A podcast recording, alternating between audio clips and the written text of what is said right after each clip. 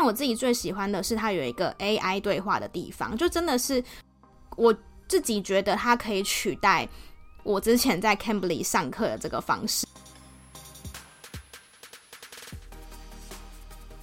欢迎来到业务人生教我的是第八十三集，我是频道的主持人乌玛同时也是 COGI Co 举职场女装的创办人。在这个频道里，会和你聊聊我十年以来的业务经验谈，有时候也会邀请到各行各业的朋友们或创业家们上这个节目，跟我们分享他业务人生的故事哦。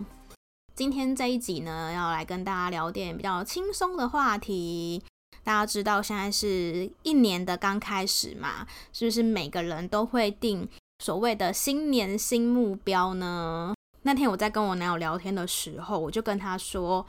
你知道台湾人每年啊的新年新目标都会有其中一个就是我要把英文学好吗？然后他就说真的吗？有这种事？我就说对，就是每年大家都想把英文学好，但是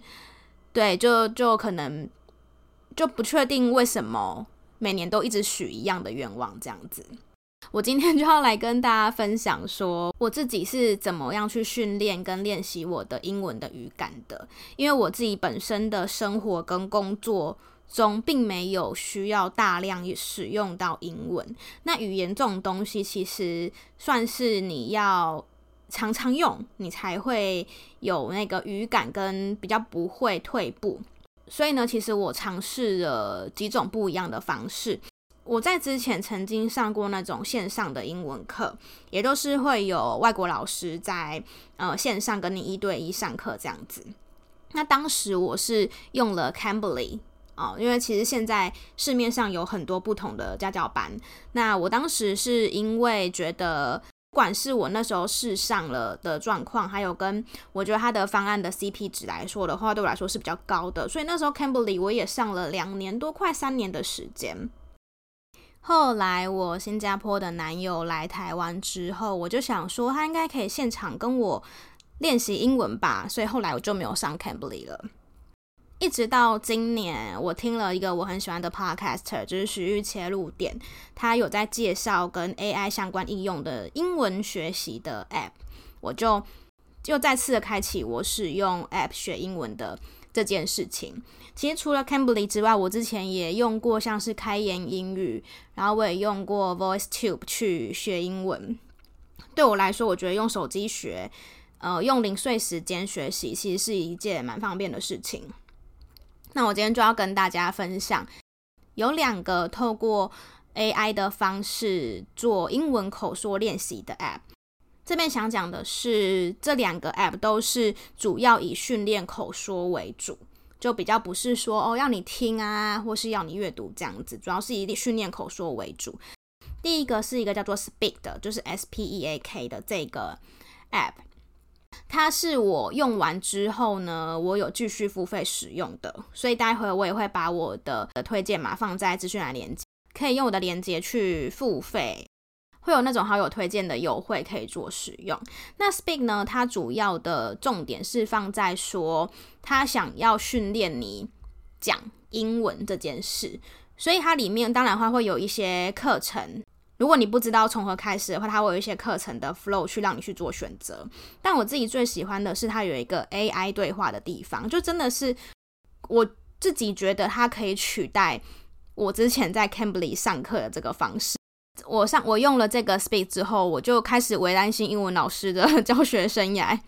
好，他怎么他的状况是怎么样呢？就是你可以选择很多情境，举例来说，我就可以选择说去餐厅吃饭。就是日常的，或是呃去旅游景点，呃 check in 好，或是你你也可以选择跟职场相关的，举例来说跟老板开会，或是呃模拟面试这种的。那这个 AI 就开始跟你对话，假如他问你一个问题之后，你就要用英文回答他。那他就会顺着你的话，然后再回答他想要回答你的问题，就真的跟真人的老师很接近。但是我觉得他比真人老师更好的点，是因为你讲出来的话，他会 record，就是他会记录下来，然后他会去帮你改，说你要怎样讲会比较好。像我自己来讲的话，我觉得我在口说上面，我想要进步的点是我的一些语态的部分，就是可能什么现在式、未来式、过去式这一种。那我觉得透过这个。AI 的辅助，它就会告诉我说，诶，这个时候你应该要怎么去做改变。那我觉得是一个非常非常棒的地方，就他会直接告诉我说，我刚刚讲那句话，他会列下来，然后告诉我说怎么改会比较好。所以你就，而且而且你会觉得很有趣，因为呃，你可以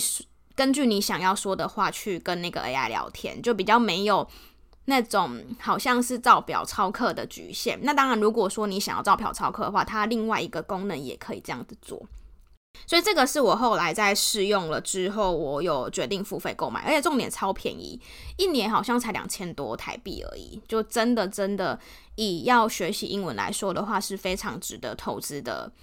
一个费用。哈，我个人觉得还蛮便宜的，因为我记得之前上 Cambly 的话，是一个礼拜上两次课，一次半个小时，然后一个月也是两三千块左右。但是这个 Speak 是你一年就是两千多。这是我开始用了一个多月之后，我觉得很不错，所以想推荐给你们。另外一个呢，叫做 Elsa Speak，E L S A S P E A K，它其实也是强调口说的英文学习 App。不过它跟另外一个 Speak 有一个不一样的地方的点是，它主要强调的是你的语调。就你的口音，所以它其实，在 App 的练习口说练习当中，它其实主要是想要劝你的那个语调。也就是说，如果你想要讲英文讲得更像一个 native speaker 的话，那你就可以透过 Elsa Speak 这个 App 去呃练习你的语调，因为它就会告诉你说你的这个语调应该要怎么发，你的发音要怎么发才是最正确的。它的功能性跟它的目的性跟另外一个 Speak，我觉得比较不太一样。Elsa Speak 是主要想要去雕你的口音，可以更像 native speaker。但是 Speak 呢，它其实主要的目的是要你练习讲出来，练习用英文去表达你想要表达的事情。嗯，那我自己目前的话，是我先用 Speak。我觉得我练到一定的阶段，如果我想要去调整我的口音的时候，我之后应该会再用 Elsa Speak 去做调整口音的这件事情。因为首先你要先知道怎么用英文精确地表达出你想表达的意思嘛。这就是我对于最近两个英文学习 App 的一个简短的分享喽。如果你的新年新希望也有要把英文学好的话，我觉得可以把这件事情放在心上。那我觉得定目标很重要，但是有计划的去执行也很重要。我觉得每天播出十分钟到二十分钟，就把你原本拿来划手机的时间拿来练习讲英文，不会是一件太难的事情。